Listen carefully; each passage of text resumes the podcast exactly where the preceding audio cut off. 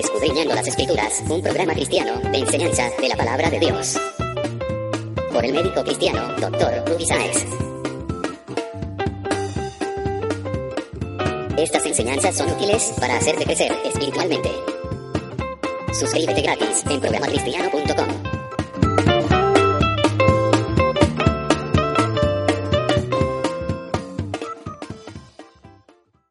En Escudriñando las Escrituras, hoy veremos el amor de Dios. Hemos escuchado muchas veces a lo largo de nuestras vidas eh, de creyentes que Dios es amor y que Él nos ama. Pero cuando nos vemos en luchas y en grandes o pequeñas pruebas, muchas veces dudamos de eso del amor de Dios. Algunos se han preguntado, ¿dónde está el amor de Dios? Cuando se encuentran en medio de un sufrimiento o de una catástrofe en su vida. Algunos se han sentido solos, muy solos, y que nadie escucha sus oraciones aparentemente. O parece que Dios estuviera tan ocupado en otras cosas o con otras personas que parece que no tiene tiempo para escucharnos y mostrarnos su amor. Y muchos de ellos son cristianos. Pero ¿cómo podemos percibir el amor de Dios? ¿Acaso existen formas especiales o situaciones claras o precisas que sin ver a Dios podemos realmente sentir que su amor está presente? ¿O está interesado Dios realmente en mí? ¿Está realmente Dios interesado en ti? ¿Le importa realmente a Dios mis problemas y angustia? ¿Dónde puedo encontrar a Dios? ¿Acaso puedo aprender a sentirlo o percibirlo sin verlo? ¿O es necesario que un día se me aparezca en la habitación un ser celestial para que me señale todas estas cosas? En la fe, dice la palabra, la certeza de lo que se espera, la convicción de lo que no se ve. ¿Significa esto que puedo estar seguro que el amor de Dios me ha alcanzado y me alcanza hoy, en cada minuto de mi vida, a pesar, a pesar, que no pueda verle cara a cara? ¿Significa eso la fe? Los quiero dejar, hermanos, con una pregunta de meditación. Mientras vamos a una alabanza, ¿puedo percibir con seguridad que Dios me ama?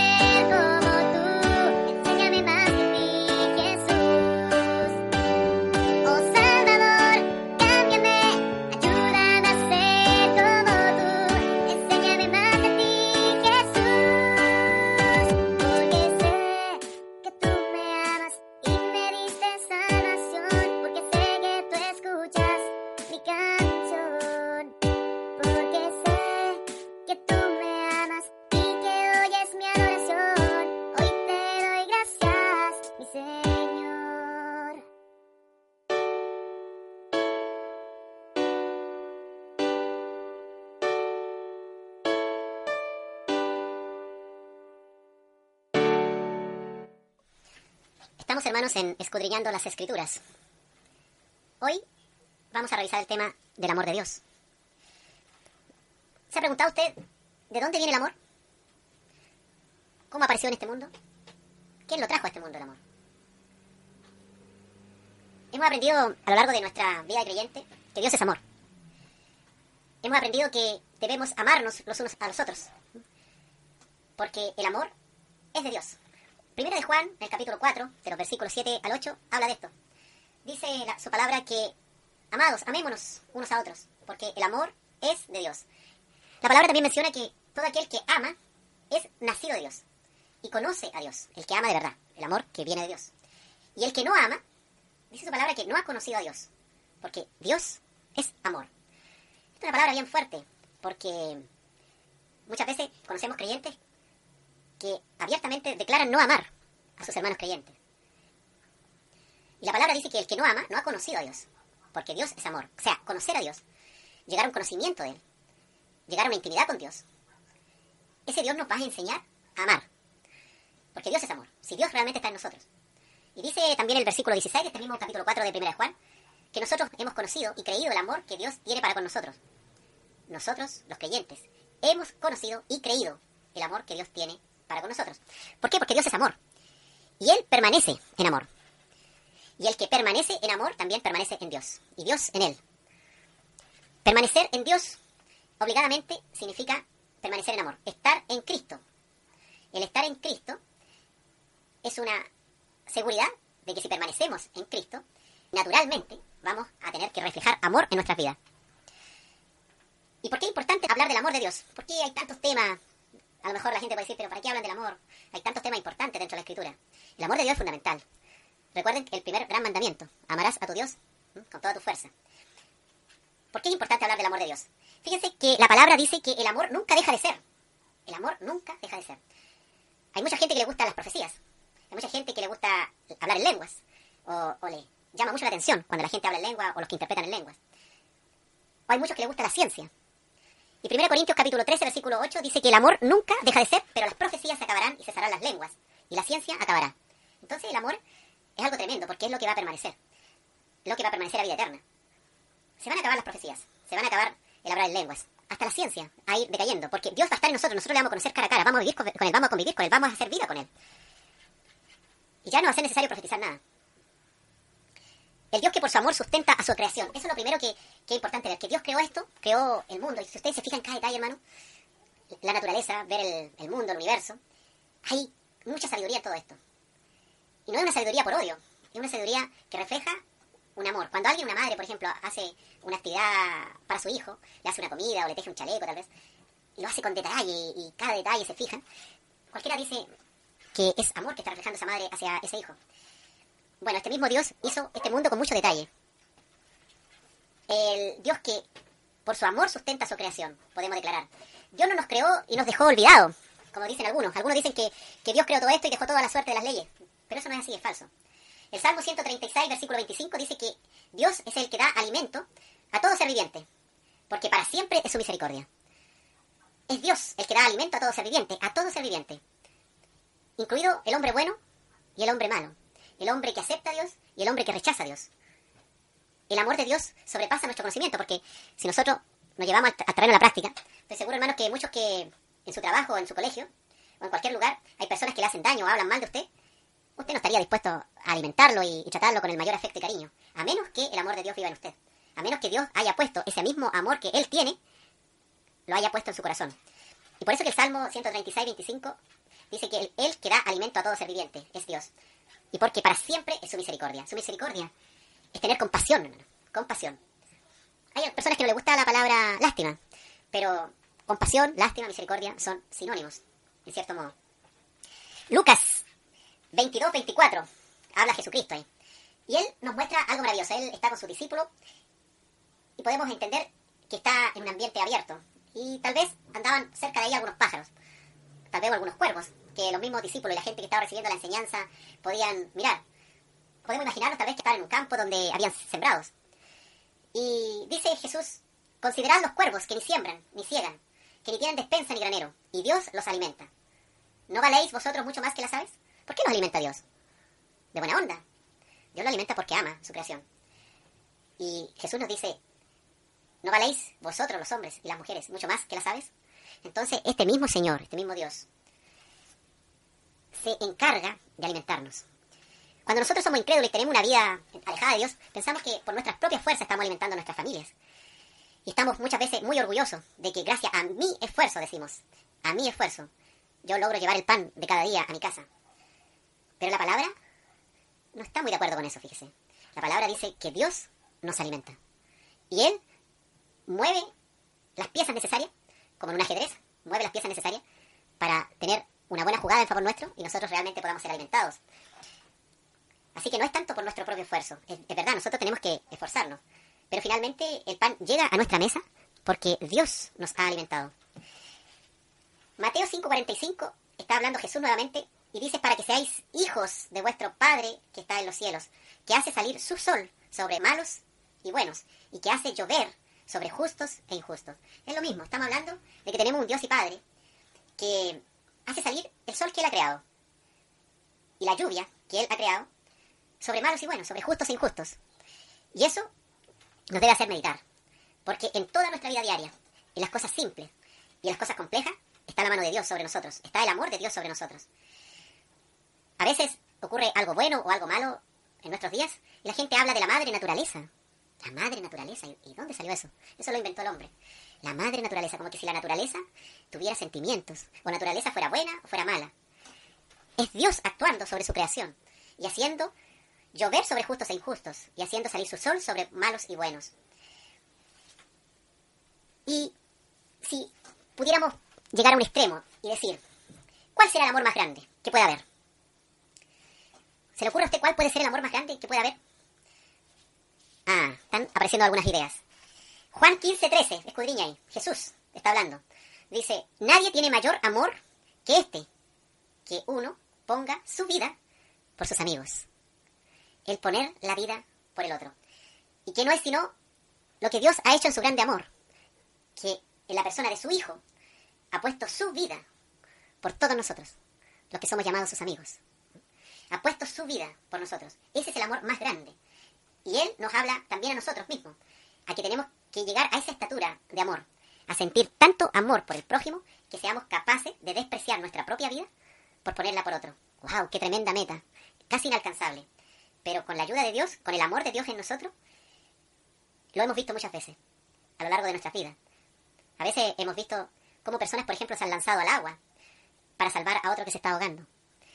Eh, cómo hemos visto cómo gente ha entrado a una casa en llamas para salvar a alguien. Y no necesariamente ha sido su pariente. Y el amor de Dios tiene su punto culmine en el amor de Cristo hacia nosotros.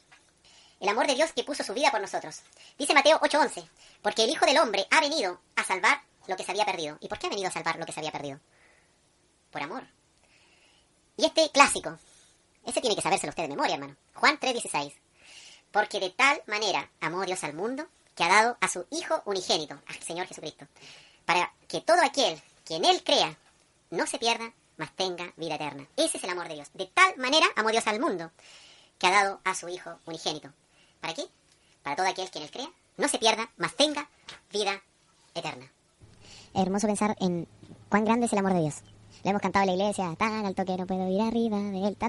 Cuán grande es el amor de Dios, lo hemos hablado muchas veces.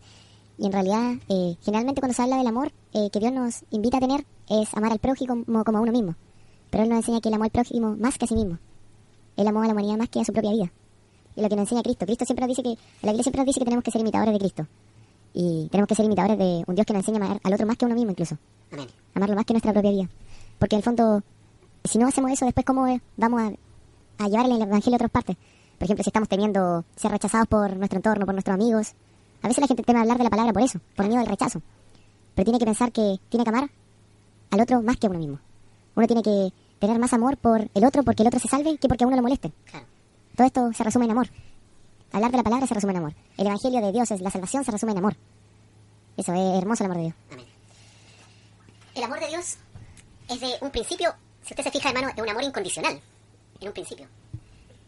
¿Por qué? ¿Por qué, ¿Por qué incondicional? Porque nosotros, hermano, no, no, no merecíamos esta salvación. No merecíamos que Dios hiciera hombre, se humillara a sí mismo, se despojara y, y viniera a este mundo a morir en, en un- una muerte tan maldita y, y tan horrible como morir en cruz, cargando nuestros pecados. Nada merecíamos. No merecíamos que Dios nos perdonara todos nuestros pecados y todas nuestras maldades. ¿Por qué tenía que venir Cristo a morir por nosotros? Para salvarnos.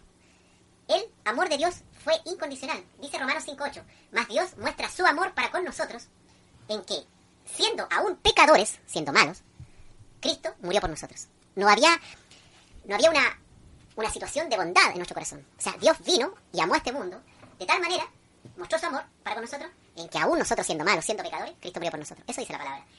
Si usted comprende esto, comprende que el amor de Dios en un principio es incondicional, porque nos puso condiciones para venir a salvarnos.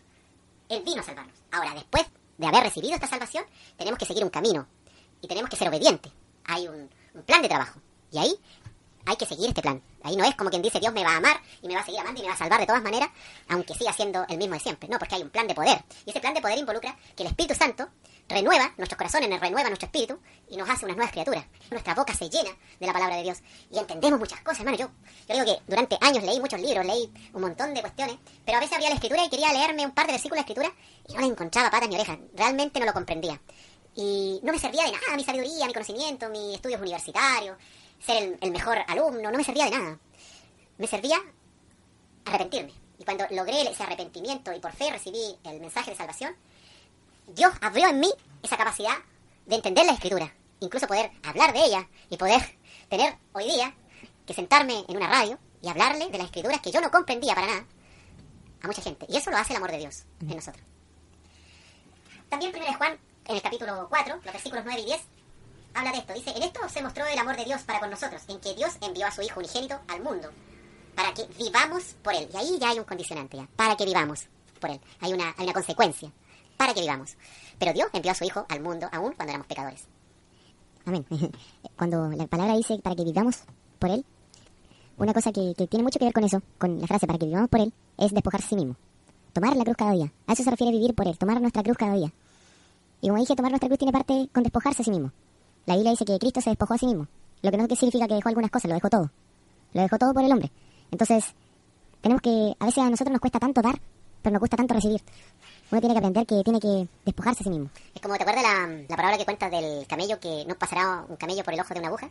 Más difícil pasar el camello por un ojo de una aguja y hablamos que la aguja era un orificio en la pared de, de los muros de la ciudad. Sí, porque generalmente la gente considera... piensa que una aguja para coser. No, no, eh, cuando la Biblia dice en ese versículo, más difícil es que entre el camello en un ojo de una aguja, se refiere antes, para entrar a Jerusalén, si no me equivoco, habían unas puertas que se llamaban hoja de aguja, que eran muy bajas, entonces la gente, el mercader que quería entrar se tenía que bajar del camello, sacar todas las cosas, entrar al camello y después entrar las cosas. Tenía que despojarse. Tenía que despojarse. A eso se refiere la palabra de que lo... El un rico, no en el reino cielos. se refiere a la riqueza espiritual también. Claro, claro. El fondo, Que tiene- tenemos que despojarnos de, de todos nuestros atavíos, de todas nuestras cosas, de todas nuestras riquezas que nosotros teníamos. ¿eh? si tenemos que despojarnos, eh, a eso nos invita el amor de Dios. O sea, si nosotros amamos de- a Dios, tenemos que hacer lo mismo que Él hizo con nosotros. Él demostró su amor despojándose a sí mismo. Y nosotros podemos también despojarnos a nosotros mismos por amor a Dios. Mostrando el amor a Dios. Amén. Este amor de Dios es inseparable de nosotros. Inseparable. No, no es como actualmente los matrimonios, que un tiempo hay amor, o un supuesto amor, y después viene un tiempo de casi de odio, ¿eh? del amor al odio, así, ¿eh? y se divorcian. Este amor de Dios es inseparable. Dice Romanos 8.39. Romanos 8.39. Ni lo alto, ni lo profundo, ni ninguna otra cosa creada, Satanás, demonios, otras personas, ni ninguna otra cosa creada nos podrá separar del amor de Dios que es en Cristo Jesús, Señor nuestro. Ahí hay que fijarse bien en la palabra, dice claramente. Ni lo alto, ni lo profundo, ni ninguna otra cosa creada nos podrá separar del amor de Dios que es en Cristo Jesús, Señor nuestro. Hay que estar en Cristo Jesús. ¿eh? Si no estamos en Cristo Jesús, podemos ser separados de ese amor. Pero si este amor de Dios no podrá ser separado de nosotros si permanecemos en Cristo Jesús, Señor nuestro. ¿eh? Y ese amor de Dios es inseparable, hermano. Imagínense qué belleza. Qué belleza que la palabra nos pueda decir que este amor no va a ser separado de nuestra vida. Va a permanecer para siempre. Tenemos que permanecer en Cristo Jesús, Señor nuestro. El amor de Dios ha sido, hermano, escuchen bien, derramado en nosotros. Nosotros, los pecadores, los que odiábamos tal vez la palabra de Dios, la rechazábamos o no estábamos ni ahí con la palabra de Dios. Ese amor de Dios, dice tu palabra, ha sido derramado en nosotros. Qué hermoso. Podemos revisar esto en Romanos 5.5, porque el amor de Dios ha sido derramado en nuestros corazones por el Espíritu Santo que nos fue dado. O sea, tenemos el Espíritu Santo que va a llegar a nuestra vida. Y 2 Timoteo 1.7 también menciona algo parecido, porque no nos ha dado Dios espíritu de cobardía, este Espíritu Santo también, sino este espíritu de poder, de amor y de dominio propio. Dios ha derramado su amor sobre nosotros, alegres hermano. Dios ha regalado su amor eterno sobre nosotros. Nadie nos podrá separar de ese amor. Ha sido derramado en nuestros corazones por el Espíritu Santo. Tiene que estar el Espíritu Santo en nosotros. Y es un espíritu no de cobardía, es un espíritu de poder, que nos alienta, que nos da fuerza, que nos hace amar a Dios, que nos hace hacer las cosas que a lo mejor jamás en la vida pensamos que íbamos a hacer. Yo he escuchado, por ejemplo, relatos de gente que antes les agarraba pelotazo a, los evangelios cuando estaban predicando y después ellos, predicando por las calles, fueron agarrados ellos mismos a pelotazo. Hicieron cosas que jamás pensaron hacer. Y muchas otras cosas más, por supuesto. ¿eh? Y este amor también nos va a dar dominio propio. Y el Señor también va a encaminar nuestros corazones al amor de Dios. Dice 2 Tesalonicenses 3.5. El Señor encamine vuestros corazones al amor de Dios y a la paciencia de Cristo.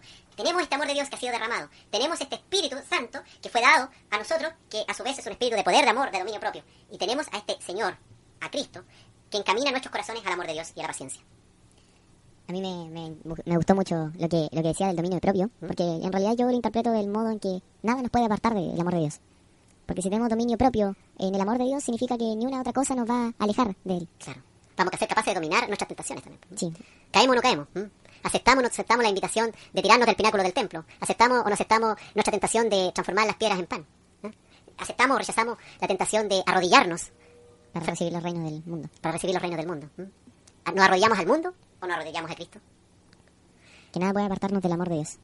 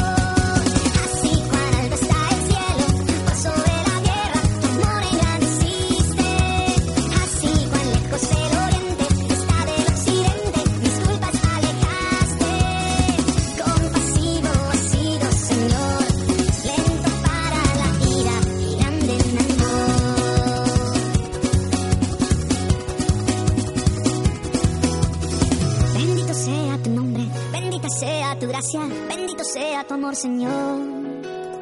Bendito sea tu nombre, bendita sea tu gracia, bendito sea tu amor, Señor. Bendito sea tu nombre, bendita sea tu gracia, bendito sea tu amor, Señor. Bendito sea tu nombre, bendita sea tu gracia, bendito sea tu amor, Señor. Así cuán alto está el cielo, por sobre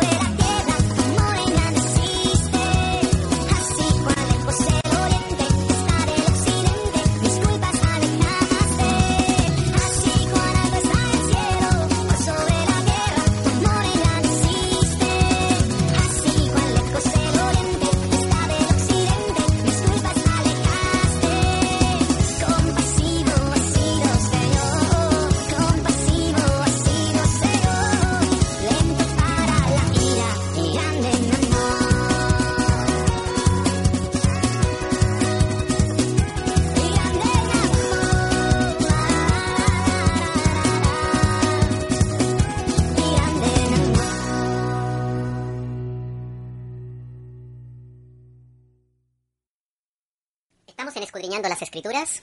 Estamos hablando del tema del amor de Dios. Ya no pertenezco a este mundo de maldad, pues mi vida escondida en Cristo está.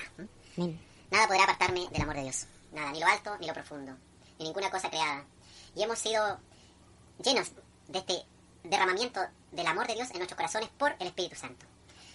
Así que ya no sufriremos muerte eterna, hermano. No sufriremos en muerte eterna por el amor que Dios nos ha dado al salvarnos de la condenación eterna. Romanos 8.1 nos habla de esto. Nos dice que ninguna condenación hay para los que están en Cristo Jesús. Los que su vida está escondida en Cristo. Los que no andan conforme a la carne, sino conforme al Espíritu. ¿Mm? Hay que andar conforme al Espíritu.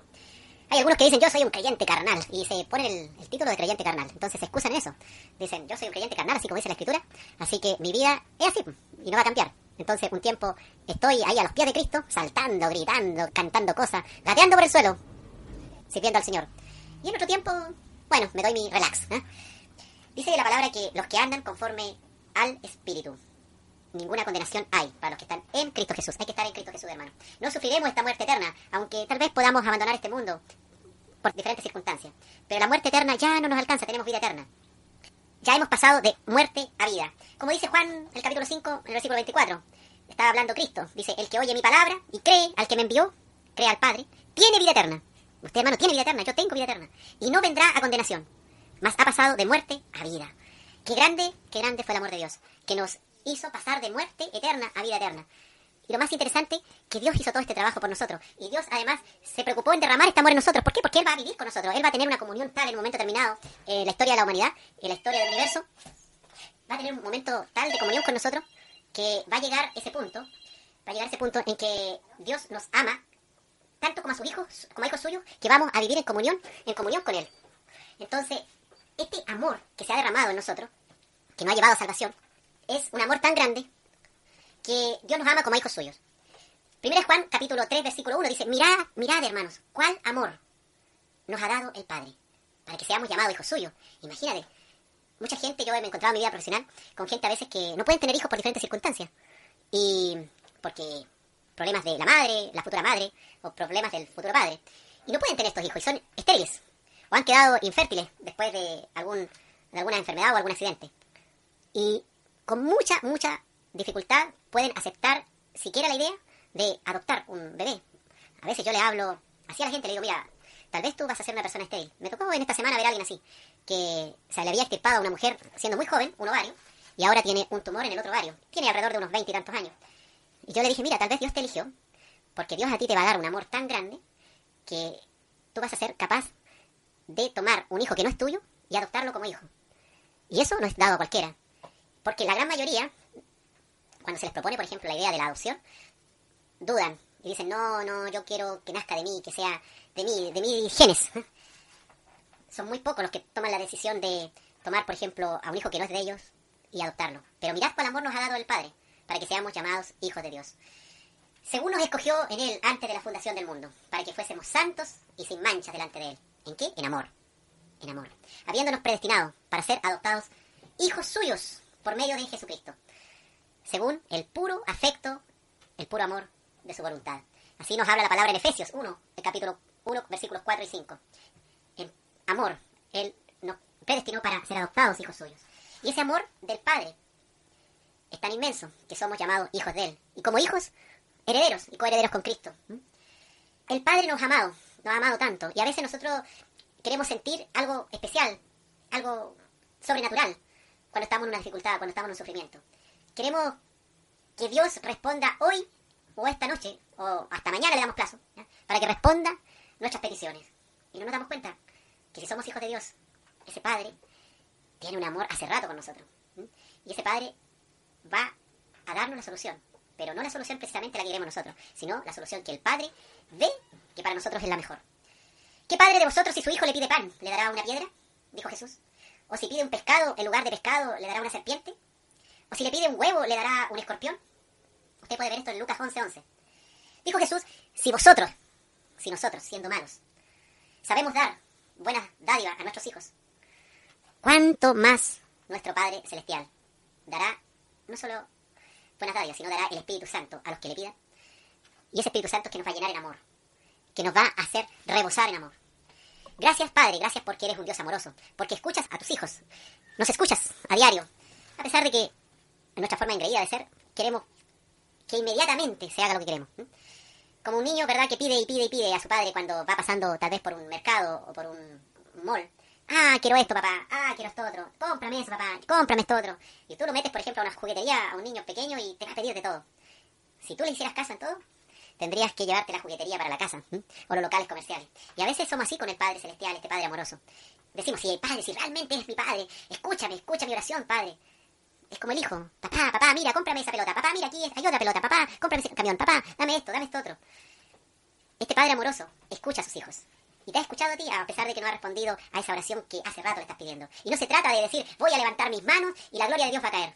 Voy a hacer esto y la, la gloria de Dios va a caer. Declárele usted, como dicen algunos, con fuerza, con energía, con espíritu. Y llénele y grítele al Señor y dígale, Señor, estoy lleno de tu espíritu. Dame lo que estoy pidiendo. No es eso, no es el evangelio, hermano. Eso lo hemos inventado nosotros. ¿eh?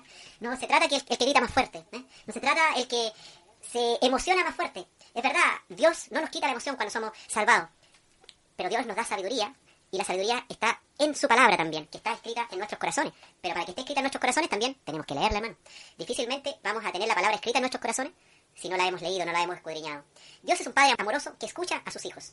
El Salmo 94.9 dice algo muy bonito, hermano. Mediten esto. El que hizo el oído no oirá. El que formó el ojo no verá. Entonces a veces nos ponemos medio rebeldes, medio taimados, y pensamos que el Padre Celestial no nos escucha, porque cri cri, cri cri, escuchamos los grillos cantar, pero no tenemos respuesta. Yo me acuerdo que una vez escuchaba a un predicador que decía, la gente dice, no, Dios no me habla. Y Dios calla de amor por nosotros. Yo decía, callaré de amor por ti. Claro, ¿y el que hizo el oído no irá? Oye, Oye, ¿y el Dios siempre hizo- nos está oyendo. Claro, el que formó el ojo no verá. Parece que a veces la gente se olvida eso. Claro, muchas veces nos olvidamos. Cuando estamos en problemas, cuando estamos en tribulaciones. Es fácil hablar estas cosas cuando la está pasando bien, uno. pero cuando la está pasando mal. Yo he escuchado por todas estas catástrofes que han ocurrido en este país o que ocurren en el extranjero, muchos incrédulos o zancochados que dicen, o hasta creyentes, lamentablemente, dicen, ¿y dónde está el amor de Dios? que ¿Cómo es posible que un niño de cuatro años muera sepultado en el barro? ¿no? Bueno, algún día vamos a estar con Dios y vamos a poder preguntarle todas las cosas. ¿no? Tal vez Dios nos va a decir, mire, ese niño de cuatro años, cuando iba a ser un adulto, iba a ser un, un ser perdido. Y yo preferí llevármelo ahora, que tiene cuatro años, a mi reino, y me servirá eternamente, y no llegar a la etapa adulta en donde iba a ser un hijo de O perdición, tal ¿no? vez incluso la muerte de ese niño podría haber servido para para salvación de otro. de otros. Tal vez que hubiera estado en una etapa difícil y hubieran conocido al Señor en ese momento. Fíjate que en esta semana, estos días, eh, tuve la oportunidad de conocer a la madre de un chico que murió hace poco atropellado acá. Y un chico de 18 años. Me llamó mucho la atención la fe que ella tenía en Dios. ¿m? Y cómo ella estaba instando a su familia, que estaba muy decaída. El abuelo del joven estaba muy triste. Y él está triste además porque está un poquito apartado. Y la hija ora, y la madre del, del joven que murió, tiene una fe increíble. Y me llenó de, de gratitud, de gracia, el ver eso. Porque igual, a pesar de tal vez tú sufrir la pérdida de un hijo, o la pérdida de un hermano, o la pérdida de una madre, vas comprendiendo, a pesar de estar en sufrimiento, vas comprendiendo que hay amor en Jehová, que hay amor en Dios, que Dios oye tu voz y tus súplicas. Dice el Salmo 116, 1, 2. Amo a Jehová, pues ha oído mi voz y mis súplicas, decía David, porque ha inclinado a mí su oído. Por tanto, le invocaré en todos mis días. En los salmos se, se trata de hacer entender para que la gente pueda comprender quién es Dios y habla que Dios tiene oído. No sabemos si el oído exactamente es igual como nosotros lo conocemos, pero sí entendemos que Dios nos escucha y que Él nos creó y Él nos creó nuestro oído y si Él nos creó nuestro oído es porque sabe todo con respecto al sonido y al escuchar y al responder. El Salmo 10, en el versículo 17, dice que el deseo de los humildes oíste, oh Jehová. Tú dispones su corazón y, y haces atento tu oído. Así que Dios, hermanos, si usted es humilde, si usted tiene un deseo humilde y está en Cristo, va a tener el deseo de, Dios mismo en su corazón. Ahora, si usted es soberbio y tiene deseo soberbio en su corazón, difícilmente su corazón va a estar dispuesto a negociar con Dios. Si quiere usted estar en el mismo camino de Dios, en ese camino angosto, debe disponer su corazón y ser humilde, porque el oído de Dios estará atento a tus deseos. Y a veces la gente pide cosas que no edifican. A veces somos, somos bien avaros, codiciosos, y queremos tener porque otros tienen. O queremos más de lo que tenemos, de lo que ya disfrutamos. Y podemos incluso plantear que Dios no nos escucha. Recuerden que Dios en un momento determinado dice que es preferible que alguien entre cojo en el reino de los cielos y que con sus dos pies se vaya al infierno. Y a veces, hermanos, tenemos que perder una pierna para que podamos entender y podamos crecer a esa estatura de Cristo.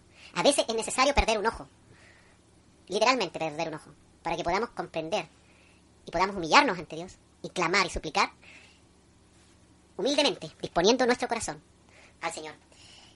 Él formó el corazón de todos nosotros y atento está a todas sus obras.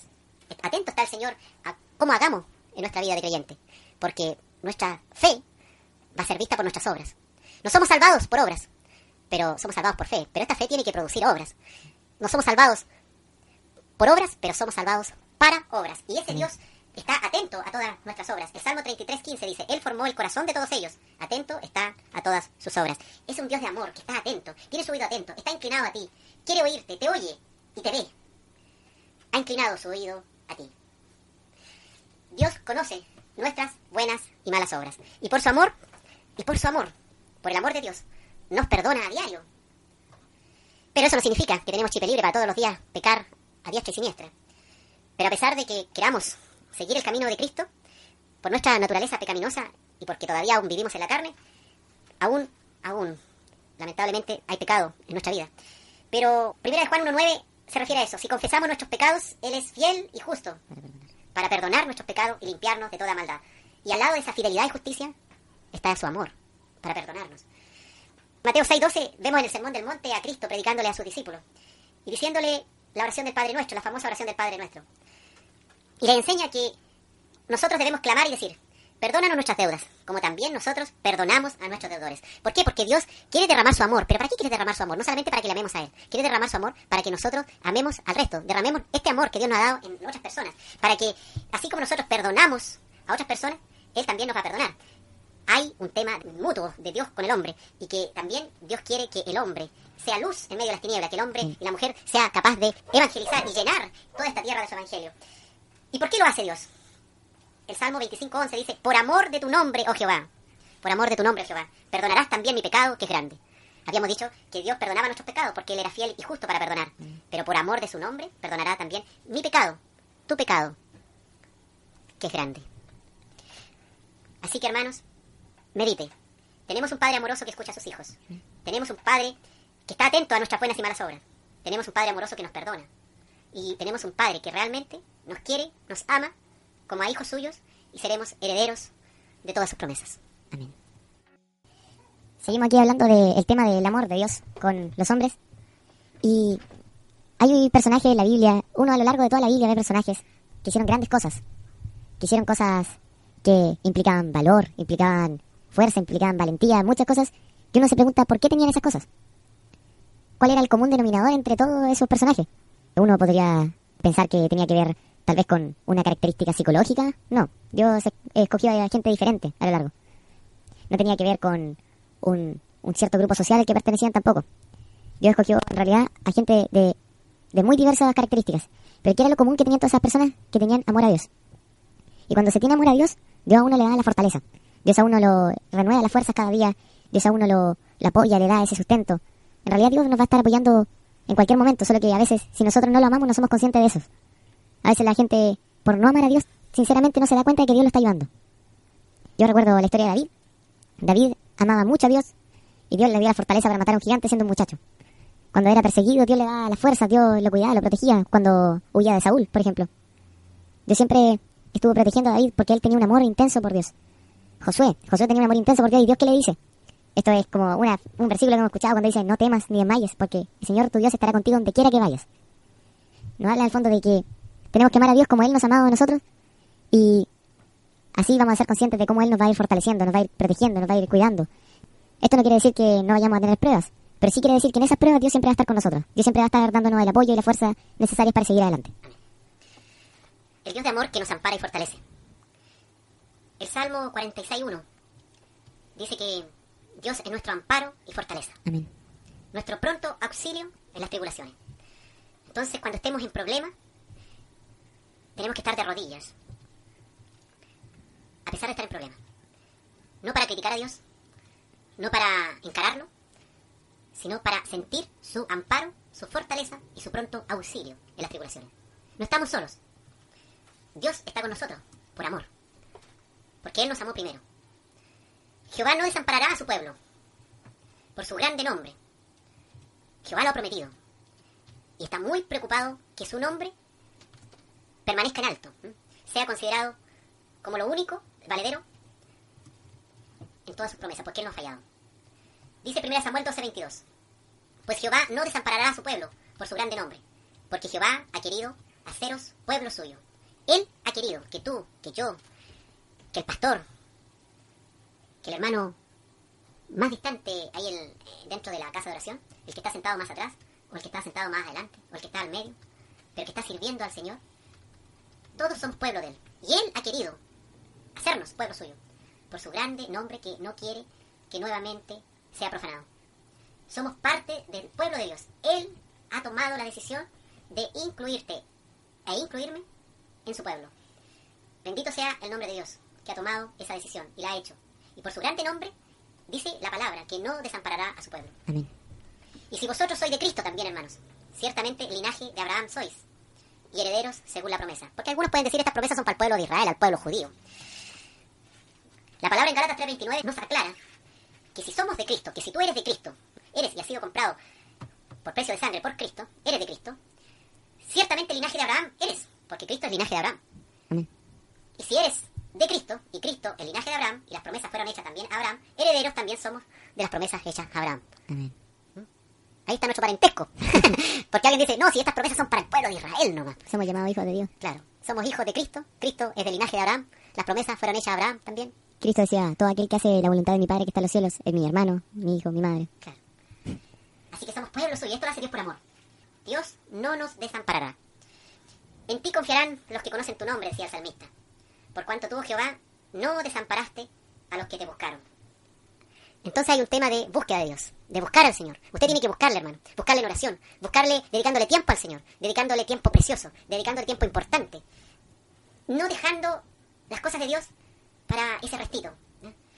A veces somos muy malos hijos. ¿no?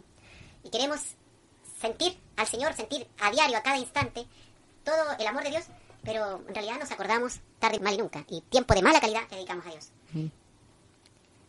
Sean vuestras costumbres sin avaricia, dice el Señor. Contentos con lo que tenéis ahora. Porque Él dijo, no te desampararé ni te dejaré. Hay veces que la gente, las personas, nosotros, nos ponemos un poco avaros, como decíamos delante. Y no estamos ni siquiera contentos con lo que tenemos. Me refiero también a veces que hay tal vez, hay algún hijo que tiene alguna dificultad. O yo mismo puedo tener alguna dificultad. O hay alguno que puede estar con pérdida de, de alguno de los órganos de los sentidos, puede estar ciego, o puede estar medio cojo. Pero Él dijo que no te desampararé ni te dejaré. Y estés contento tú hoy con lo que tienes, ahora. Sean vuestras costumbres sin avaricia, contentos con lo que tenéis ahora. Y ahí un poco fracasa el Evangelio de la prosperidad con esto. Ahí se ve lo que él... Que el este Evangelio no es de la prosperidad material. No. ¿no? No es totalmente... prosperidad espiritual. Prosperidad espiritual. ¿no? Amén. Hay muchos que alzan su voz diciendo por muchos medios de comunicación, en la televisión, en la radio, en la- de repente en algunas iglesias, congregaciones enteras se han desarrollado en base a que la gente está feliz, contenta, porque se le está prometiendo que si alzan su voz ¿no? a los cielos, pidiendo, pidiendo, Dios le va a dar. De hecho, es casi todo lo contrario. Cuando mientras más uno le da a Dios, más crece espiritualmente. Esa es la prosperidad, es, es dejar cosas para Dios para crecer espiritualmente. Eso debiera ser el evangelio que se enseñe. Claro. No, no dar, eh, darle a Dios in- interesadamente para recibir más. Claro. Uno es, es como haciendo negocios con Dios. ¿sí? Claro, puede negociar. Mm, sí, parece que es buen negocio. Mejor, eh, sí, voy a seguir esto Dios. No, Dios no es un Dios de negocio. Dios es un Dios que te dice, déjalo todo y te, y te haré enriquecer espiritualmente, pero no, no, no quiere que nosotros pensemos en eso. No quiere que nosotros pensemos en la riqueza que vamos a tener después. Quiere que nosotros la amemos. Amemos. Y el amor no espera recibir. El amor solo quiere dar. Amén. Y este Señor nos dice claramente, sean vuestras costumbres sin avaricia, contentos con lo que tenéis ahora. No te dice con lo que tendrás mañana, con lo que te he prometido. Dice tiempo presente, con lo que tenéis ahora. Aunque no sea lo que tú quieras, aunque no sea lo que yo quiera. Sean vuestras costumbres sin avaricia, contentos con lo que tenéis ahora. Porque Él dijo, no te desampararé ni te dejaré. De manera que podemos decir confiadamente, el Señor es mi ayudador, no temeré lo que me pueda hacer el hombre. Y a veces, o muchas veces, tememos más al hombre, a lo que nos puede hacer el hombre, y no tememos la palabra de Dios. Y eso es en realidad porque no confiamos en el poder de Dios. No confiamos en el poder de Dios y confiamos más en el poder del hombre, ¿no? que nos puede hacer daño. ¿no? Eh, de hecho, la iglesia, algo que se dice muy comúnmente es, si Dios está con nosotros, ¿quién contra nosotros? claro. Pero ¿dónde queda esa frase cuando después resulta que vemos a alguien que, o algo que, que va a superar nuestra fuerza? Nuestra fuerza, si tenemos a Dios dentro de él, hace crecer nuestra fuerza. Mira, esto es algo que yo he meditado mucho en estos tiempos, en que sé que en algún momento de mi vida van a tener que venir cosas malas, me imagino. Eso es algo que tiene que pasar, ya sea de salud o materialmente. Algún día, si Cristo no viene, al momento de, de mi muerte, bueno, en un momento va a tener que morir, no importa la circunstancia. Y en todo momento, la palabra dice que yo tengo que estar contento con mi Señor. Y tengo que estar confiando en Él. Y sentir que Dios me está ayudando, fortaleciendo, amparando.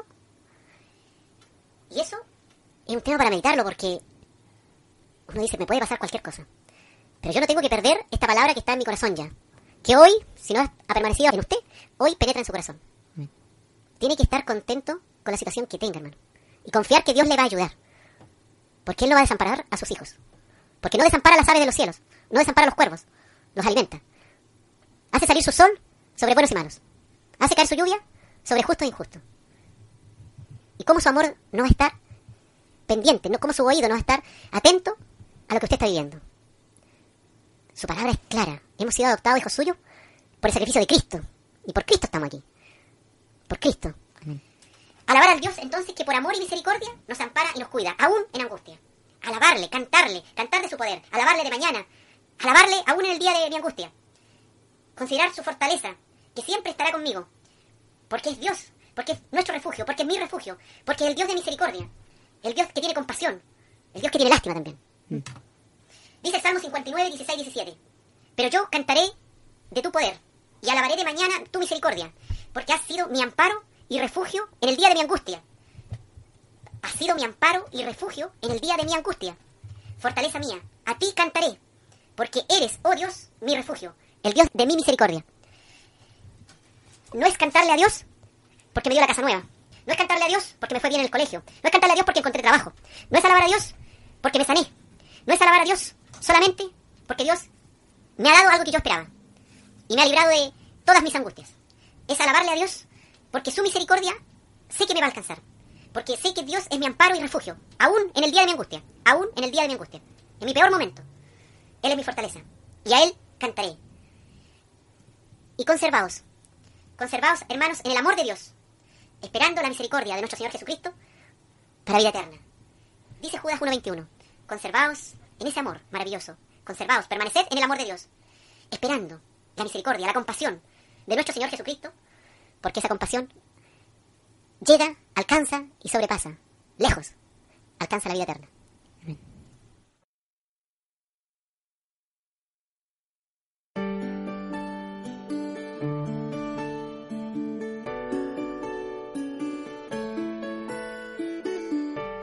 El amor es paciente. El amor es veraz. El amor es sufrido. No se goza de la maldad. El amor no busca lo suyo. No se irrita, no guarda rencor. El amor lo soporta todo.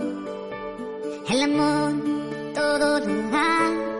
¿Quién pudiera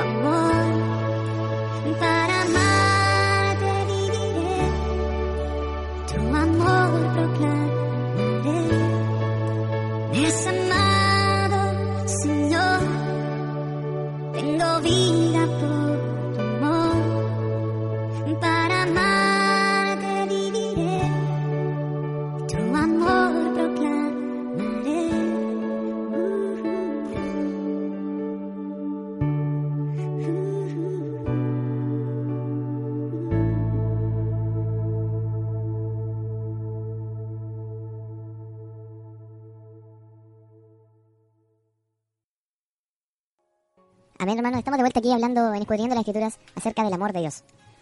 Hablamos de un Dios maravilloso, un Dios que tiene un amor que sobrepasa todo entendimiento, un amor que sobrepasa todo amor humano. Y este Dios es un Dios que en su amor ha tenido misericordia por nosotros.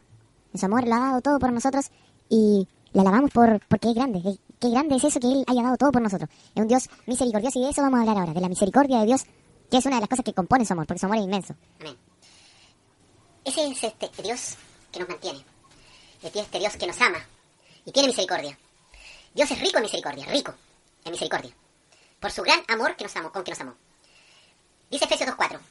Pero Dios, que es rico en misericordia, por su gran amor con que nos amó. ¿Por qué? Porque éramos pecadores. Y Él dio su vida por nosotros, para salvarnos. Para que su nombre fuera en todo glorificado. Porque toda la gloria es para Dios. A Él es el que tenemos que aclamar, a Jehová, porque Él es bueno, porque su misericordia es eterna. Así dice su palabra en Primera de Crónicas, en capítulo 16, versículo 34. Aclamad a Jehová, porque Él es bueno. Él es bueno, porque su misericordia es eterna, eterna, hermano, eterna. Por eso que podemos decir que nosotros vamos a tener vida eterna, porque Él es eterno, y hasta su misericordia y su amor es eterno. Decíamos que las profecías pasarán, cesarán las lenguas, pero su amor permanecerá para siempre, y esta misericordia también. Lamentaciones 3, 22, 23, ustedes pueden escudriñar por ahí sobre la misericordia de, de Dios. Por la misericordia de Jehová, aquí van a encontrar unos versículos que se dice mucho, bien conocidos. Por la misericordia de Jehová no hemos sido consumidos, porque siendo pecadores, Dios ya tendría que habernos hecho polvo, ¿eh? porque vamos contra su santidad.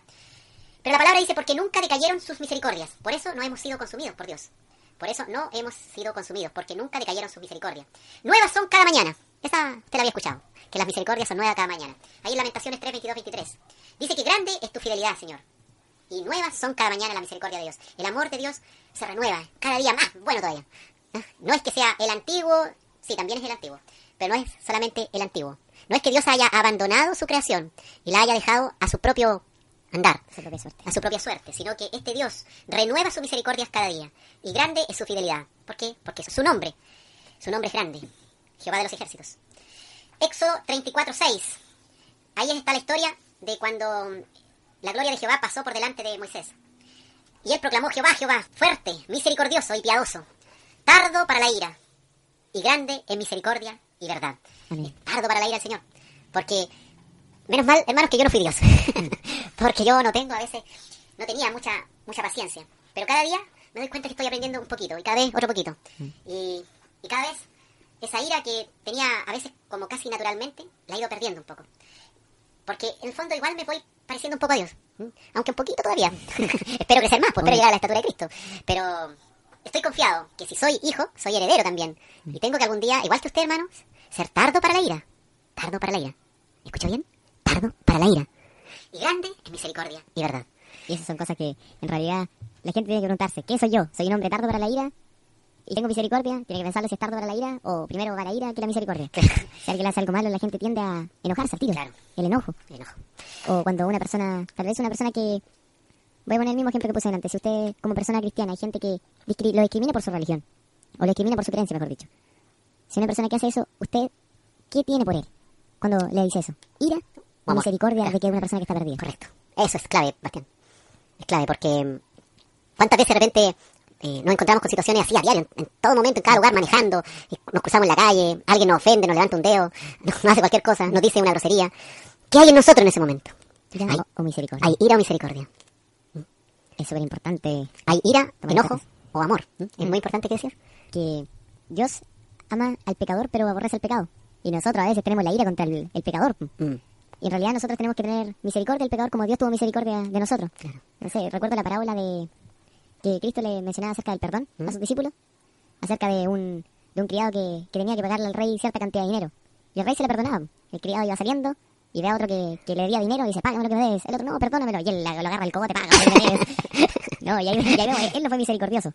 Pero el rey sí fue mi- misericordioso con él. ¿Por qué él no lo fue? Mm. El rey se enoja, lo encarcela. Claro. Ahora, veamos esto en el reino de los cielos. Mm. Dios fue muy misericordioso con nosotros. Claro. No hay ni una misericordia que se compare a la que él tuvo por nosotros. Lo es. Y nosotros, a veces, cuando alguien nos hace algo, nos encontramos agarrando por el, agarrándolo por el cogote, diciendo, poco misericordioso con él. Pero tenemos que tener la misma misericordia que tuvo Dios con nosotros, nosotros con nuestro prójimo. Amén. Sí, un día vamos a hablar del amor al prójimo. Mm. Mm, Es un tema súper importante. Este Dios de misericordia, que su misericordia son nuevas cada mañana, que es un Dios fuerte, piadoso, tardo para la ira, grande en misericordia y verdad. Acerquémonos a Él, confiadamente, al trono de la gracia, al trono de ese favor inmerecido, para alcanzar misericordia y hallar gracia para el oportuno socorro. Así nos habla la palabra en Hebreos 4:16. Acerquémonos pues confiadamente al trono de la gracia, para alcanzar misericordia y hallar gracia para el oportuno socorro. Entonces en el peligro hallaremos su amor, en la dificultad, en la angustia, hallaremos su auxilio, su oportuno socorro, su misericordia, su gracia, su favor inmerecido. Acerquémonos confiadamente a ese trono. Acerquémonos a ese Cristo, a nuestro Señor. Acerquémonos al Padre. Y pidámosle, en su línea de pensamiento, no en nuestros pensamientos, sino en su línea de pensamiento, en la línea que el Espíritu Santo está poniendo en nosotros, en esa línea de trabajo, en esa línea de perfección, en ese camino que nos lleva, nos conduce al amor de Dios, que nos conduce a ese puesto especial que Dios ha ido a preparar para nosotros. Pero no tenemos que solamente pensar a futuro, esto tenemos que hacerlo en el día de hoy. Como decíamos, en el diario vivir, en el hábito diario, tiene que estar la palabra amor presente en nuestro corazón. Una tarea difícil, grande, difícil. Por eso que la gloria es para Dios, porque cuando la alcanzamos en plenitud, la gloria es para Dios. Porque sin Dios no lo podemos alcanzar. Amén. Sea bendito entonces el Dios y Padre de nuestro Señor Jesucristo, Padre de misericordia, y Dios, y Dios también de toda consolación. Dice 2 Corintios 1.3 eso, que es un Dios de toda consolación. Este Dios de amor que nos consuela. A veces, como amigos o como profesionales, tenemos el llamado de consolar a alguien. Porque nos están pagando, o porque estamos obteniendo ciertos beneficios. O porque sencillamente yo consuelo a la persona que a mí me interesa consolar. Pero fíjate que el llamado de Dios es que seamos capaces de amar y de consolar no solamente al que nos interesa, sino a cualquier persona que esté sufriendo tribulación. Recuerden ustedes la parábola del buen samaritano, en donde ese hombre, por amor, no solamente curó las heridas, sino que le dio confianza y consuelo a ese hombre herido, a ese desconocido. Y nuestro llamado, al igual como lo hizo Cristo, que se sentó con los pecadores, no a cometer pecado, sino a amarle, amarles a cada uno de ellos y entregarle este camino. No para que nosotros nos encerremos en cuatro paredes o en una burbuja, todos los creyentes nos abracemos entre todos. Y nos prediquemos los unos a los otros. Y nos consolemos los unos a los otros. Que eso tenemos que hacerlo. Pero no solamente eso, no, no son los límites eso. Es un Dios sin límites. Y esos límites que, que Cristo no puso, tampoco nosotros tenemos que poner límites a ese amor. El cual nos consuela en todas nuestras tribulaciones, es Dios. Para que podamos también nosotros consolar a los que están en cualquier tribulación. Por medio de la consolación con que nosotros somos consolados por Dios. Así nos enseña Pablo en 2 Corintios, el capítulo 1, el versículo 4. Que es Dios que nos consuela en todas nuestras tribulaciones. ¿Para qué? ¿Para nosotros quedar contentos, consoladitos y qué rico que Dios me consoló? Sino porque Dios nos quiere enseñar que nosotros aprendamos a consolar a los que están bajo tribulación. ¿Por medio de cómo? Por medio de la consolación con que nosotros somos consolados por Dios. En todo mi dolor y llanto, Dios me consuela. Y me llama también a mí y a ti a que ese amor de Dios que fue reflejado por Dios consolándonos de alguna manera, ese mismo amor de Dios, nosotros podamos reflejarlo. A ciencia cierta, que sea visible a otras personas. Por tanto, si hay alguna consolación en Cristo, dice Filipense, en el capítulo 2, al comienzo del capítulo 2, si algún consuelo de amor del Señor, si alguna comunión con el Espíritu, del Espíritu contigo, del Espíritu Santo, si hay algún afecto entrañable, si hay algún grado de misericordia, dice Pablo a los filipenses, completad mi gozo. Y el Señor te dice, completad mi gozo, sintiendo el mismo amor. Todos los creyentes, unánimes, sintiendo una misma cosa, entre nosotros y también hacia el resto. Tenemos un Dios misericordioso Amén. y un Dios que nos consuela. En realidad, para consolar al hermano, hay que dejar todo prejuicio. El cristiano a veces tiende a tener el rechazo al pecador. Y no, en los momentos difíciles, no, no lo consuela. Eso mismo, nosotros tenemos que, en el fondo, dejar todos esos prejuicios, dejar todos esos rechazos al pecador y amar al pecador, aborrecer al pecado, pero amar al pecador. Eso es lo que nos enseñó Dios. Lo dije antes, y es verdad. Uno tiene que aborrecer al pecado, pero amar al pecador. No tiene que tener nunca un rechazo, tiene que, tiene que amarlo igual como uno mismo, porque todos somos pecadores. Entonces, uno no puede creerse superior por ser salvo al otro y, y no, y no preocuparse por el otro. Uno tiene que ver un amor en el que uno vea al otro incluso superior a, a uno mismo. Eso dice Filipenses también. Eh, está todos unidos en un mismo sentir, amando uno a otro y... Unánimes. Sí, y también dice mirando a los otros como superiores a uno mismo. Claro, ¿Por qué? Porque a veces nosotros vemos al pecador como inferior por no ser salvo. claro. Y eso no es el amor de Dios. El amor de Dios no es, no es egocentrismo. No es que nosotros queramos ser superiores al resto, porque nosotros no nos podemos creer por nada, porque eso lo hizo Dios. El hecho de que seamos salvos lo hizo Dios, no es, no es por nosotros. Sino que es don de Dios, dice la palabra. Amén. Todo es don de Dios. Yo- ah, yo me acordé que en algunas oportunidades he escuchado, bueno, que la Biblia dice, he escuchado al predicador que dice, la Biblia en ninguna parte dice que Dios ama al pecador. ¿Eh?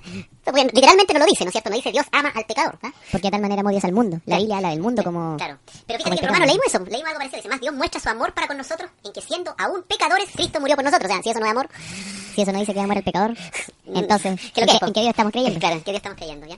¿Por qué? Porque hay muchas congregaciones que le tienen mucho, mucho miedo al pecador. Le tienen repudio. Le ponen repudio, claro. En- entra un nuevo pecador a la iglesia, wow, y toda la iglesia se mira, ve si trae pulgas, si trae piojos. ¿eh? O cómo va vestido. Como vestido, claro. ¿eh? Entra una, una mujer, por ejemplo, bien pintadita, con pantalones o con minifalda, y todos los hermanos empiezan a mirar y empieza la, la murmuración. Y, y bueno, eso tenemos que darnos cuenta que hay cosas que tenemos que cambiar, hay cosas que Dios nos enseñó. Yo no, me- no sé cómo andaba vestida María Magdalena, pero me imagino si Jesús estuviera en nuestra época, la María Magdalena sería una persona de lo más chabacana vestida, porque era una prostituta, ¿verdad? Y decía que tenía siete demonios. Y no sé cómo andaba vestida. En, en su tiempo me imagino con un traje largo, pero en nuestros tiempos la María Magdalena es otra. La María Magdalena anda con un pantalón o con una ropa, con una tenida o, o- o alguna vestimenta o algún atuendo o con algún atavío y algún adorno. O el, o el marido Magdaleno, el pecador, ¿eh? también pues, ¿eh? anda con alguna vestimenta o alguna chapa o está en, en determinadas condiciones. Y ese, ese, ese pecador nosotros tenemos que aprender a sentir un afecto hacia él. ¿Para qué? Para presentarle el Evangelio. ¿Por qué? Porque él no ha alcanzado esta vida eterna. Porque él está perdido y está condenado. Hay que tener misericordia. Hay que tener misericordia. El amor tiene que reflejar misericordia en nosotros. No para encerrarnos, no para estar unánime entre nosotros. Y tenemos que estar persuadidos de esto. Que el que comenzó en nosotros la buena obra, la perfeccionará hasta el día de, Cristo. Y no solamente comenzará la obra en nosotros, sino que también la puede comenzar la buena obra en ese pecador que está recién asomando sus pasitos a una congregación, por ejemplo. O está siendo algún compañero de trabajo o del colegio o de algún lado y está recién aprendiendo y escuchando la palabra de Dios. Dice Filipenses 1.6, estando persuadido de esto, que el que comenzó en nosotros la buena obra, eso es el Padre, el Señor, la perfeccionará hasta el día de Jesucristo. Él lo hará. No la va a hacer ese muchacho o esa muchacha mal vestida o, o chabacano, sino que va a ser Dios actuando en él, perfeccionando su amor en nosotros y perfeccionando su salvación en nosotros. Y el que guarda su palabra, no el que la guarda en el closet, no el que la guarda en, en el velador y la esconde, sino el que la guarda en su corazón, el que la hace vida, en este verdaderamente el amor de Dios se ha perfeccionado, dice 1 Juan 2.5. Por esto sabemos que estamos en Él. ¿Por qué sabemos que estamos en Él? Porque vemos que el amor de Dios se va perfeccionando. Cuando nosotros nos damos cuenta nosotros mismos y decimos, yo antes era así, así, yo jamás hubiese hecho eso por alguien. Me cargaba la gente, me daban fobia, me daba rabia, sentía odio. Pero ahora, ahora ya no siento odio, ahora como que siento misericordia, ahora como que siento compasión. Ahora como que hay amor en mí, como que ya no, ya no me estoy mirando el ombligo, mi propio ombligo, me miro a mí mismo, sino que empecé a mirar el ombligo del resto. ¿eh? Mir- Empecé a mirar los otros ombligos. ¿eh? Cuando yo me miro mi propio ombligo, me estoy mirando a mí mismo. Estoy enfocado en mí. No, dice el Señor. El amor de Dios se va a perfeccionar en ti, en mí, y tenemos que hacerlo también amando al prójimo, porque el que no ama a su hermano. ¿Cómo podemos decir que ama a Dios a quien no ha visto? Ese es Es buenísimo. buenísimo, ¿cierto? ¿Cómo podemos decir que amamos a Dios a quien no hemos visto y no amamos a nuestro hermano a quien sí hemos visto? Sí, somos mentirosos, Hipócritas. hipócritas. Y muchas veces yo, y seguramente usted también, se ha encontrado en esta situación, en una situación de hipocresía, en que dice que ama a Dios, pero aborrece a su hermano. Primera Juan 4, 17. En esto se ha perfeccionado el amor, dice nosotros, para que tengamos que, tengamos confianza en el día del juicio. Pues como Él es, así somos nosotros en este mundo. Tenemos que perfeccionar esto, este amor en nosotros. ¿Y para qué? Para que estemos tranquilos, hermano, para que tengamos confianza cuando llegue ese día del juicio. Porque a haber juicio, sí, va a haber. Va a haber juicio. Pues como Él es, vamos a llegar ese día. Si llegamos ese día, al día del juicio, llegamos como es Cristo. Y así hemos sido nosotros en este mundo, como Cristo. Vamos a tener toda la confianza. No vamos a tener miedo al castigo. Porque el amor perfecto ha echado fuera el temor. Eso dice 1 Juan 4. No tener temor de castigo. Tener esa confianza en el día del juicio. Porque el amor perfecto echa fuera el temor. Por amor, este Dios es fiel. ha mostrado su fidelidad. ¿Por qué habría de ser fiel con nosotros si nosotros somos infieles? Solamente por amor. Por, ¿Por qué un marido engaña a su mujer y su mujer dice, ah, este gallo, este hombre, perdón, mi marido, es un infiel, fue un infiel conmigo, chao el amor. Y rompe el lazo. Y por infidelidad lo rompe. Si nosotros corriéramos la misma suerte con Dios, ya no hubiésemos divorciado hace rato. Pero ese amor de Dios permanece. Pero no abusemos de esa gracia. Más bien perfeccionémonos. Fiel es Dios, por el cual fuiste llamado, fuiste tú y yo llamado, a la comunión con su Hijo Jesucristo, nuestro Señor. La palabra en 1 Corintios 1.9 dice que fiel es Dios. Y fiel es el que os llama, el cual también lo hará. Él es el que lo va a hacer en nosotros. Y por eso tenemos que tener confianza, porque Él es fiel. Si Él es fiel, significa que Él, él es que ha hecho el llamamiento a esta salvación tan grande. Y Él también hará este trabajo en nosotros. Y nosotros debemos recibirle, aceptarle, tener esa comunión, no rechazarle. Devolver con amor lo que Él, por amor, ha hecho con nosotros. Y fiel es el Señor, que también te afirmará a ti y me afirmará a mí, y nos guardará del mal. Él nos guardará del mal. En 2 Tesalonicenses usted puede escudriñar en el capítulo 3, por ahí por el versículo 3, que el Señor es fiel. Y también el mismo eh, libro de Apocalipsis, en el capítulo 1, en el versículo 5, nos habla de este Señor Jesucristo, que es el testigo fiel, el primogénito de los muertos, el soberano de los reyes de la tierra. Ese es nuestro hombre fiel. Usted tiene como alguien fiel al lado, no a cualquiera. Mire, tiene a Dios, el Creador, Dios al Todopoderoso, Dios, el soberano de los reyes de la tierra, el novio fiel que se casará por amor con su novia, la iglesia. Por amor se casarán. Los novios se casan por amor. Bueno, en algunos lugares no se casan por amor, se casan por interés y por otras cosas. Pero el novio fiel se casará por amor con su iglesia. Dice Oseas en el capítulo 2, en el versículo 19 y 20. Mira, dice una, unos versículos hermosos. Oseas, este profeta, que vivió varios siglos antes de Cristo. Y te desposaré conmigo para siempre, dice el Señor. Me casaré contigo para siempre, oh iglesia. Y tú formando parte de esa iglesia, yo formando parte de esa iglesia. Dice el Señor, te desposaré conmigo para siempre. Te desposaré, me casaré contigo. Te desposaré conmigo en justicia, dice el Señor. En juicio. En benignidad, una característica del amor. Y en misericordia. Y te desposaré conmigo en fidelidad, dice el Señor. Y conocerás, conocerás a Jehová. Es hermoso la promesa de Dios. Esa profecía que está por cumplirse. Y te desposaré conmigo para siempre. Te desposaré conmigo en justicia, en juicio, en benignidad y misericordia. Y te desposaré conmigo en fidelidad.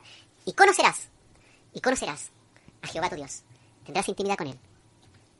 Ese Dios, tu Dios, que por amor ha sido fiel, que ha perfeccionado y está perfeccionando su amor en ti. Él, el que te dice, ten confianza. El que te dice, me desposaré contigo para siempre.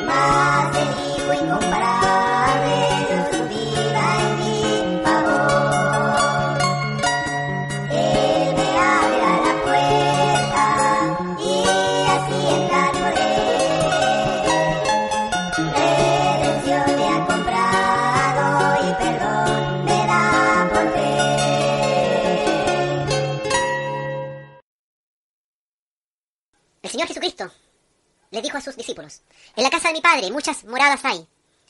Si así no fuera, yo os lo hubiera dicho. Voy pues a preparar lugar para vosotros. Ese Padre amoroso que vino, grande fue el misterio de la piedad. Dios hecho hombre.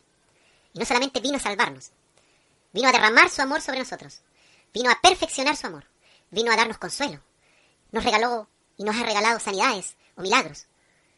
Y si tú no has recibido algunas de esas sanidades, quiero decirte que ha sanado tu espíritu, que ha hecho el milagro para que le puedas amar y conocer. Y llenarte de ese amor de Dios y hacerlo crecer en ti, para derramarlo en otros. Y si aún lloras, si aún hay clamor en tu corazón, si aún sientes dolor, si aún hay lágrima en tus ojos, hay una palabra fiel del que se llama fiel. Hay una palabra del verdadero y misericordioso, del que prometió, del que lo hará, del que te ama. Allá por Apocalipsis 21. Señala el Señor, a través del apóstol Juan, que vio, él vio, un cielo nuevo y una tierra nueva. Porque el primer cielo y la primera tierra pasaron, y el mar ya no existía más. Y dice Juan que vio la santa ciudad, la nueva Jerusalén, descender del cielo de Dios, dispuesta como una esposa ataviada para su marido. Y dice que oyó una voz grande del cielo que decía, He aquí el tabernáculo de Dios con los hombres, y Él morará con ellos, y ellos serán su pueblo. Y Dios mismo, Dios mismo, este Dios de amor, lleno de amor, el Dios que es amor, Jehová Dios, y Dios mismo estará con ellos como su Dios, y enjugará Dios toda lágrima de los ojos de ellos, de tus ojos, de mis ojos. Y ya no habrá muerte, ya no habrá más llanto, no habrá más clamor, no habrá más dolor, porque las primeras cosas pasaron. Este Dios, grande en amor, grande en misericordia. Hemos escuchado muchas veces a lo largo de nuestra vida, de creyentes, que Dios es amor y que Él nos ama. Y seguiremos escuchando esto, porque es básico, es elemental en el camino al Señor. Es elemental porque todas las cosas pasarán. Muchas cosas en las cuales están puestos tus ojos o tu corazón en este momento, por las cuales estás sufriendo, van a pasar. Pero el amor de Dios va a permanecer porque Él nos ama y nos ama eternamente. Así que cuando estés en luchas grandes o pequeñas, cuando estés en esas pruebas dolorosas, no dudes de ese amor de Dios. Porque ese amor aún en angustia te está fortaleciendo. Aún en angustia está siendo tu morada, tu fortaleza. Estás viviendo bajo el alero del Altísimo. Cuando alguien te pregunte dónde está el amor de Dios, tú le dirás lo que sabes de Él. Cómo Él ha hecho en tu vida. Cómo Él hace en la vida de esa persona, a pesar de que Él aún no haya abierto sus ojos y no haya visto ese amor de Dios. Cuando se encuentren ambos en un sufrimiento o en una catástrofe, tú siente misericordia hacia Él. Llena su vida de ese amor, como el Padre te ha regalado. Si te has sentido solo y has sentido que nadie te escucha, recuerda que el que hizo el oído, oye. Él te oye, Él te escucha y escucha tus oraciones. Y no es que Dios esté ocupado en tantas cosas y en tantas personas que parece que no tenga tiempo para ti para mostrarte amor. Si tú ves en cada detalle de tu vida, Él, Él te da desayuno por las mañanas, o te da almuerzo al mediodía, o te da la ropa para vestirte, o la cama para acostarte. Está en ti y está preocupado por ti. ¿Cómo puedes percibir el amor de Dios? En cada cosa, en cada detalle puedes percibir. En cada situación. El hecho que estés vivo, pensando, y no hayas sido hecho polvo por tu pecado, es porque hay amor de Dios aún mirándote y queriéndote salvar. ¿Acaso crees tú que hay situaciones en que puedes ver a Dios espiritualmente? Sí. La mayoría de las situaciones de tu vida tú vas a ver a Dios. Y también puedes apartar un tiempo que sea de calidad para estar con Él, para sentir su amor que está presente. Aunque tengas un ojo menos, aunque tengas un pie menos, aunque hayas perdido un hijo, el amor de Dios está presente. Y Él está interesado realmente en ti. Le importan tus problemas, le importan tus angustias. Él quiere que tú le veas, que tú puedas engrandecer su nombre. ¿Acaso puedes aprender a sentirlo? Sí, en cada detalle, en cada momento. Puedes percibirlo sin verlo. Es esa fe que Dios te ha dado. Ese don que Dios te ha dado. Esa fe.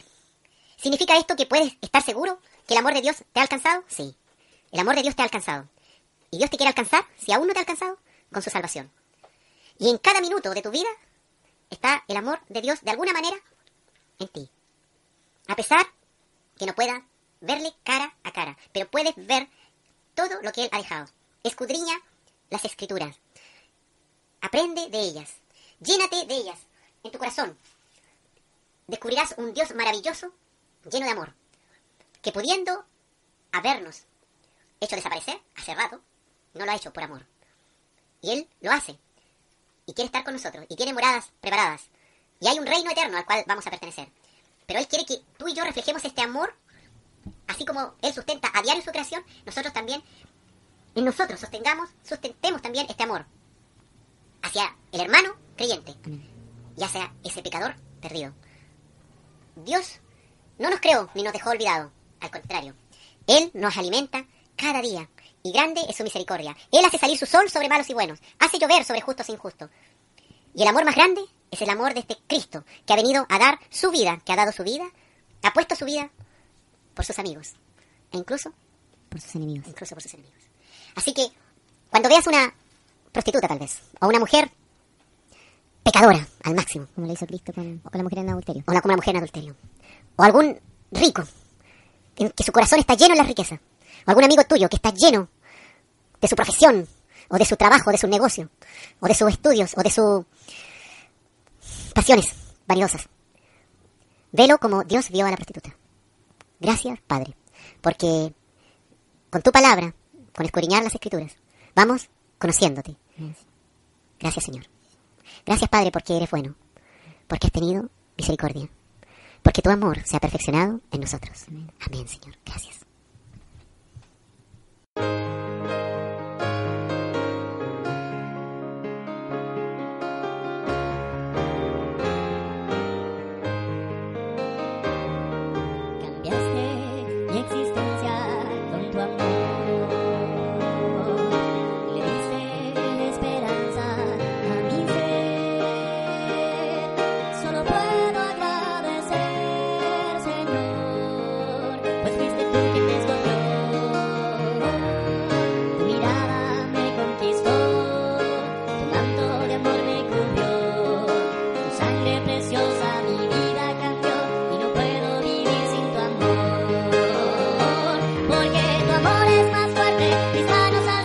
Thank you.